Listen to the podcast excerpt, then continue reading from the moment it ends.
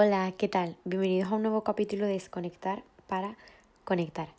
He decidido publicar los capítulos a partir de ahora los domingos, porque bueno, para mí los domingos son como esos días de recarga energía, es cuando más tiempo libre tengo, cuando eh, me paso a lo mejor la tarde viendo series, pelis, eh, YouTube, lo que sea, y, y, es como cuando me dedico más tiempo también a mí misma. Entonces pues me pareció bastante guay publicar eh, los capítulos de cada semana los, los domingos. Así que por eso he tardado esta semana en publicarlo, que normalmente los publicaba los lunes. Eh, por eso mismo he tardado en publicarlo, porque me pareció buena la idea de hacerlo los domingos. Y em, pues a partir de ahora, a las 3 como siempre, se sigue manteniendo capítulo nuevo del podcast. Eh, puse por mi Insta varias opciones que tenía, porque otra cosa no, pero indecisa, soy un rato. Y tenía pues eso, varias ideas de, de temas para hablar en el podcast, pero bueno, la verdad es que no me decidía un poco del todo. Así que puse eh, varios temas, creo que fueron unos 4 o 5, y eh, dejé para que votaseis el que más os interesara. Mi Instagram, como ya sabéis, barra baja, Susana González con dos Zetas. Y pues el que más votó tuvo es el capítulo, mm, el capítulo de hoy. Tengo también varias ideas sobre, bueno, ahora que se acerca septiembre y la uni y tal, y muchos lo empezaré o los estudios o bachillerato, eh, pues hacer algo rollo eh, mi experiencia en bachillerato, mi experiencia en selectividad, cómo afrontar el primer año de universidad. Mm, quiero hacer un par de vídeos, por lo menos en septiembre, eh, bueno, sobre este tema. Y también tengo pensado, pues bueno, todos los que puse en la cajita de preguntas, obviamente, hacerlo, hacerlo también. Igualmente me escribí también diciendo, guau, pues me gustaría que hablara sobre eso, que hablara sobre lo otro. Tengo todo, todo, todo lo que me decís apuntado em, en el ordenador, en la carpeta en la que, bueno, organizo un poco lo que, lo que es el podcast. Em, y lo tengo todo apuntado, lo voy haciendo poco a poco. Hoy tenemos ese, el de los que hacía algo, porque fue el que más voto tuvo. Yo tenía pensado hacer eh, otro para esta semana, pero bueno, eh, lo puse por Insta y fue el que más voto tuvo, así que eh, pues, pues, lo voy a hacer porque os interesa el tema. Bueno, pues nada, espero que hayáis tenido una muy, muy, muy, muy buena semana. Yo la verdad es que con mucha resaca emocional del concierto de que tuve el sábado pasado. O sea, fue una locura, hacía tiempo que no iba a ningún concierto. me encantó, lo disfruté como una niña. fui a ver Divicio, por si os lo preguntáis. Tenéis en mi historias de Insta trocitos del concierto, un reels, fotos de cómo fue porque fue increíble. Y, y pues nada, por si lo queréis ver, ver un poquito. Así que bueno, no me enrollo nada más, que siempre tengo como esos dos minutos así de, bueno, pues de un poco contar más o menos cómo me siento, cómo estoy, cómo va un poco todo. Y empezamos con el capítulo de hoy. Vale, ¿por qué los casi algo duelen tanto? Primero lo que tenemos que tener es como una definición de realmente qué es un casi algo. Para mí un casi algo es eh, esa relación que empieza con ese chico o esa chica. Bueno, en ese caso voy a hablar eh, desde mi punto de vista femenino hacia un chico eh, para no estar todo el tiempo cambiando, pero bueno, me entendáis, para que me entendáis, ¿vale? pues digamos que es eso, ese casi algo que no logra cuajar del todo, esa relación que empiezas a conocer un chico que te interesa tal, y que cuando parece que va todo genial, eh, de un momento a otro desaparece. O eh, se acaba la relación o X. Y bueno, y yo, por ejemplo, eh, soy la primera que ha tenido un, un casi algo y por eso siempre que me habláis de temas que os gusta que hablara, siempre intento hablar desde mi experiencia porque creo que como que se empatiza más. Entonces, al haber vivido como una experiencia de un casi algo, eh, creo que también puedo ayudaros más que si no lo hubiera vivido. Por eso siempre me gusta tocar temas de los que yo tenga experiencia o de los que realmente esté informada. Así que, mmm, ¿por qué duelen tanto los casi algo? Yo creo principalmente que es que lo que realmente nos ata es que nunca terminó de ser algo, que nunca terminó de ser. Eso realmente yo creo que es lo que más más nos ata al, al casi algo, ¿vale? Creo que realmente es esa idealización de lo que pudo haber sido, pero no fue. Ese vacío que hay entre lo que nosotros queríamos que llegara, que fuese, y lo que fue realmente. Eh, es, esas preguntas que llegan por la noche, un domingo por la mañana, esos momentos en los que estamos nosotros con nosotros mismos y que a día de hoy hayan pasado semanas, meses, días, eh, siguen sin respuesta, el que hice mal, el que pude haber hecho para que funcionase, o para mí, la peor de todas, que es eh, cómo hubiera sido o cómo sería a día de hoy si hubiera funcionado. Creo que esa es la pregunta que más se tortura cuando o hizo con un casi algo. Para mí lo único que realmente nos engancha el casi algo es la idealización que tenemos de esto mismo. ¿Vale? E, esa esa em, ilusión que básicamente lo único que hace es que se arrebata en medio de su proceso de florecer y es por eso que ahora nos sentimos como tan vacíos. Eh, digamos, imaginaros que una relación con una persona, en ese caso de pareja, porque el tema del que estamos hablando es una montaña rusa. Entonces, cuando tú empiezas a conocer a alguien, esa montaña rusa va para arriba, va para arriba, va para arriba, va para arriba. Eh, digamos que la relación con el casi algo se rompe justo cuando está en la cima del todo de la montaña. Entonces, al tú romper una relación justo ahí, eh, te quedas con ese vértigo de preguntas, de que pudo haber sido, de miedo, de inseguridades, y te quedas aferrada a un recuerdo y te quedas solo con la parte buena, ¿no? Porque digamos que eh, los casi algo, pues eso, tienen un periodo de tiempo corto relativamente, mm, vamos a poner meses, eh, y esos meses normalmente siempre suelen ser eh, cuesta arriba, ¿vale? Generalizando, aunque haya eh, rachas mejores, rachas peores dentro de casi algo, pero bueno, para que me entendáis un poco. Eh, siempre suele ser cuesta arriba. ¿Qué pasa? Que en el momento en el que se rompe la relación con el casi algo, digamos que estamos en esa cima de la montaña rusa de emociones que nos ha hecho sentir em, esa persona. Vamos con um, otro tema, una vez que ya hemos identificado realmente qué es un casi algo y por qué duele tanto, otras preguntas que, bueno, eso lo hice mucho en TikTok, en Twitter, lo típico de por qué se dice que un casi algo duele más que un ex. Y eso básicamente es más de lo mismo. Eh, con los casi algo nos quedamos justo en la cima de la montaña, justo cuando esta empieza a subir y queda en su punto ágido, por eso lo que he dicho antes del vértigo que nos produce eh, la caída, porque no tenemos caída, simplemente volvemos de echar a lo más alto a eh, volver a antes de esas sensaciones que teníamos antes de montar en la montaña rusa. Yo creo que con esta metáfora, por así decirlo, de la montaña, eh, se entiende bastante bien. En cambio, ¿qué pasa? Que una relación de pareja, eh, digamos que sí es el recorrido entero de la montaña rusa, porque tiene su subida y tiene su bajada. Y en el vagón de la montaña, pues vais eh, los dos juntos y vais superando poco a poco todas esas curvas. Entonces, cuando una relación de pareja se termina, duele obviamente, porque eh, al fin y al cabo es un duelo que quiero hacer otro podcast hablando de las rupturas, porque eh, tengo la teoría de que una ruptura son tres pérdidas y por eso duelen tanto que me encantaría explayarme y contarlo aquí. Tengo un texto sobre hecho sobre las rupturas son tres pérdidas en mi Insta, así que lo podéis ver en la, en la carpeta de Overthink y que está bastante bien explicado, pero igualmente quiero hacer un podcast porque eh, nos ayuda a, ver, a afrontar el, el duelo. Em, entonces, al romper la relación, nos aferramos a un recuerdo que no existe, al romper una relación de eh, un casi algo, por así decirlo. Em, nos aferramos a eso, un recuerdo que realmente no existe porque solo hemos construido el comienzo. ¿vale? Eh, nos aferramos a esos planes de futuro que íbamos a tener, a todo lo que íbamos a tener, a todo lo que se iba a construir, pero que realmente eh, no se ha construido. Duele tanto porque nos hemos aferrado a algo que es irreal. Entonces no solo nos quedamos con el dolor de haber pedido a esa persona, de haber pedido esos planes de futuro, pero eh, sino que también duele tanto porque en el fondo es como una cierta frustración de no poder conseguir todo aquello que en principio íbamos, íbamos a conseguir.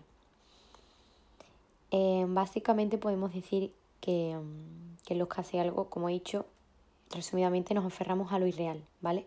Mientras que una relación de pareja que se rompe es algo real, porque es algo que se ha construido con el tiempo, es algo, son unos recuerdos tanto buenos como malos, y aún así mm, nos sigue doliendo. Quizás porque duele tanto el casi algo y la pareja a veces, obviamente no siempre, eso es en la excepción de esta pregunta, porque sí es verdad que la he visto un montón en Twitter, la he visto un montón en TikTok de, de gente que ponía en los comentarios y en Twitter eh, pues esa situación, ¿no? Así que, bueno, por si os sentís identificados, os cuento un poco la, la, teoría y lo que yo he, he aprendido de, bueno, de ese casi algo que tanto mm, marca y que pues obviamente a mí también me marcó. luego pues esa especie de pareja que llegamos a tener que... Mm, ¿Y por qué no duele tanto como dolió el, el casi algo? Yo creo que quizás eh, porque la pareja se va deteriorando con el tiempo, o sea, eh, va poco a poco desquebrajándose y cuando se va a romper, en cambio de la ruptura del casi algo que no sabes cuándo viene, eh, en cambio con la pareja ya formada podéis oleros más o menos eh, que algo no va bien. Eh, como poco a poco te vas mentalizando de que, aunque no seas consciente y no te lo quieras creer, em, se te viene por ahí. Podemos decir que eh, cuando tú estás con un casi algo no piensas en la ruptura, sino que tú estás pensando todo el tiempo en esa subida de la montaña rusa, en esa subida de emociones y en ir a más. Si es verdad que como tú tienes unas parejas y vas con esos altibajos de la pareja, si es verdad que te puedes replantear esa bajada de, de pareja. Entonces, por también un poco, pues esa teoría de, de, decir por qué duele tanto, ¿no? Porque quizás cuando estamos con el casi algo lo vemos todo a más y, y a más, a más, a más, y de aumentar la relación y aumentarlo todo. En cambio, cuando tú ya tienes una pareja, digamos que es una relación más madura, por así decirlo, porque implica los dos eh, el 100% vuestro. Y entonces no te planteas tú realmente cuando tienes una pareja, eh, lo vamos a dejar. Simplemente tienes como tus subidas y, tus bajadas. No sé si me entendéis, pero bueno, yo creo que, que más o menos cogí un poco el hilo. Vale, entonces, hemos visto ya qué es un casi algo y por qué a veces esto suele doler incluso que más que una pareja normal.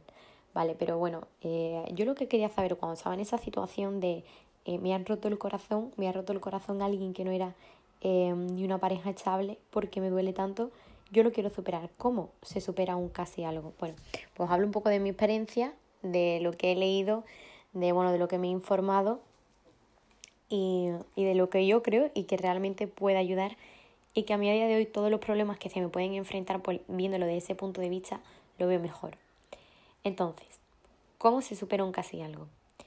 Yo digo que si hubiera realmente un remedio mágico para el mal de amores, el mal de amores no existiría. Así que lo principal es normalizar sufrir por amor. O sea, eh, los desengaños amorosos son los más comunes del mundo. Eh, al fin y al es una pérdida y obviamente va a doler, ¿vale? Porque no perdemos solo a una persona, sino que también perdemos a la persona que éramos nosotros estando con esa y esa versión, esa nueva persona que se crea eh, cuando estás en pareja o cuando estás con alguien. Entonces eh, hay que normalizar estar mal, porque eh, por haber tenido hecho una ruptura o lo que sea, normalizarlo, no intentar decir, vale, mm, no ha pasado nada, hay que dedicarse tiempo a uno mismo, eh, hay que aceptar que va a doler, que va a escocer, que vamos a estar mal, ¿vale? hay que normalizarlo porque no todo el tiempo podemos estar felices, no todo el tiempo mi vida es de mariposa, no. O sea, yo he sido la primera que con mi casi algo, porque yo creo que siempre tenemos como ese, esa relación de pareja o ese casi algo que destaca más, eh, sobre todo bien porque sea mm, una cuestión o bien porque sea la otra. La mía, por ejemplo, fue porque fue esa primera persona en la que fue algo recíproco, en la que mm, yo sentí realmente que era eh, un uña a uña, un mano a mano, eh, o sea, muy fuerte. Entonces, eh, quizás por eso eh, pueda marcar más. Y aquí vengo a, a decir que mm, a veces realmente, y eso es lo que me hizo a mí darme cuenta, eh, no echamos de menos a la persona, o sea, no añoramos a la persona. Llega un punto en el que realmente lo que añoramos es lo que esa persona nos hizo sentir cuando estábamos con ella. Yo lo cuento desde mi experiencia. Yo, por ejemplo, fue eso, la primera persona con la que yo lo sentí que era recíproco. Eh, la persona, la primera persona con la que yo sentí esa magia, ¿no? Por así decirlo, de, del amor. Entonces, pues, al yo ver que eso se rompía, se me vino el mundo abajo y con el tiempo me di cuenta de que yo ya no extrañaba a esa persona como tal, porque yo no pensaba realmente en esa persona yo pensaba en todos los recuerdos que tenía por lo que yo sentía, o sea, lo que a mí me hizo feliz.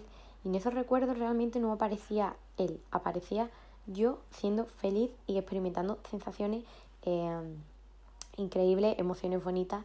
Así que bueno, cuando tengas una ruptura, a veces realmente nos tenemos que replantear si realmente extrañamos a la persona o a nosotros o a esa versión de nosotros mismos que ya no tenemos, ¿vale? Así que eh, por favor dedicarnos tiempo a, em, a que duela, a que escueza, a, a extrañar a esa persona, porque a veces creemos que guau, tampoco es para tanto, salimos de fiesta y nos refugiamos en adormecedores, por así decirlo, del dolor, en anestesias falsas, que realmente eso lo único que va a hacer es amontonar ese dolor y que algún día de una manera u otra explote. Así que podemos decir que lo principal para eh, recuperarnos de ese casi algo o de esa ruptura es primero eh, aceptar que va a doler y somos nosotros lo que podemos decidir si este dolor o bien eh, nos va a hacer aprender o nos va a convertir en peores personas, porque lo cierto y lo fijo es que el dolor transforma, ¿vale? Es como un arma de doble filo. Y tú eres el que lo puede encaminar a hacerte mejor persona o hacerte una versión de ti misma que tú no quieras. Eh, por ejemplo, pongamos que eh, si el dolor te puede hacer mejor persona, el dolor lo que va a hacer es aprender de los errores, eh, saber ya qué es lo que tú no vas a aceptar en otra relación o en otra circunstancia en cambio, un dolor que te hace mala persona podemos decir que es aquel que te convierte en una persona rencorosa y que está pendiente de todo lo que hace esa persona eh, para intentar como quedar tú por encima. O sea, eres tú el que puedes convertir ese, ese dolor a tu favor, hacerte mejor persona, más independiente, quererte más a ti misma, saber lo que vas a tolerar y lo que no, o por el contrario, eh, hacerte peor persona, más envidiosa, con más inseguridades. Eres tú, tú tienes el poder de toda esa energía, eh, transformarla a tu favor o em, en tu contra. Em, otro tema del que quería hablar para eh, poder superar a ese casi algo es una vez que tú ya tienes concienciado de que, em, de que es un dolor, que es un proceso por el que tienes que pasar, vas a pasar tiempo contigo misma aceptando y sobre todo trabajando en ti mismo para, para cambiar a mejor la otra técnica que todo esto echas en ti mismo y es eh, pensar que todo pasa por algo. O sea, realmente quiero hacer un podcast hablando del todo pasa por algo porque es una filosofía de vida que adopté realmente en segundo de bachillerato con esto de selectividad a la carrera, voy a entrar, no voy a entrar. Em, y desde que tengo este pensamiento de vida realmente eh, hago lo que siento, cuando siento y cómo lo siento porque mm, me da igual arriesgarme porque pase lo que pase sé que va a pasar por algo. Es lo típico de, bueno, creer un poco también en el destino, en el que ya todo ha escrito, así que si tú lo haces porque tiene que ser así. Eh, o sea, lo aconsejo un montón cuando tengáis que tomar una decisión o sobre todo cuando algo no sale como queréis, eh, pensar que todo pasa por algo. En serio, em, a mí me ha ayudado un montón, ya lo contaré también en el tema de, bueno, todos los podcasts un poco, eh, viví con esa filosofía de vida que literalmente es una frase, cuatro palabras y que en serio que te puede cambiar la vida por completo, la forma en, ver las cosas y todo, porque siempre tienes como esa pequeña esperanza y esa ganas de esa ilusión, porque realmente todo eh, va a pasar por algo. Y si tú ves que esta relación se acaba, vas a pensar, vale, si se acaba realmente es por algo.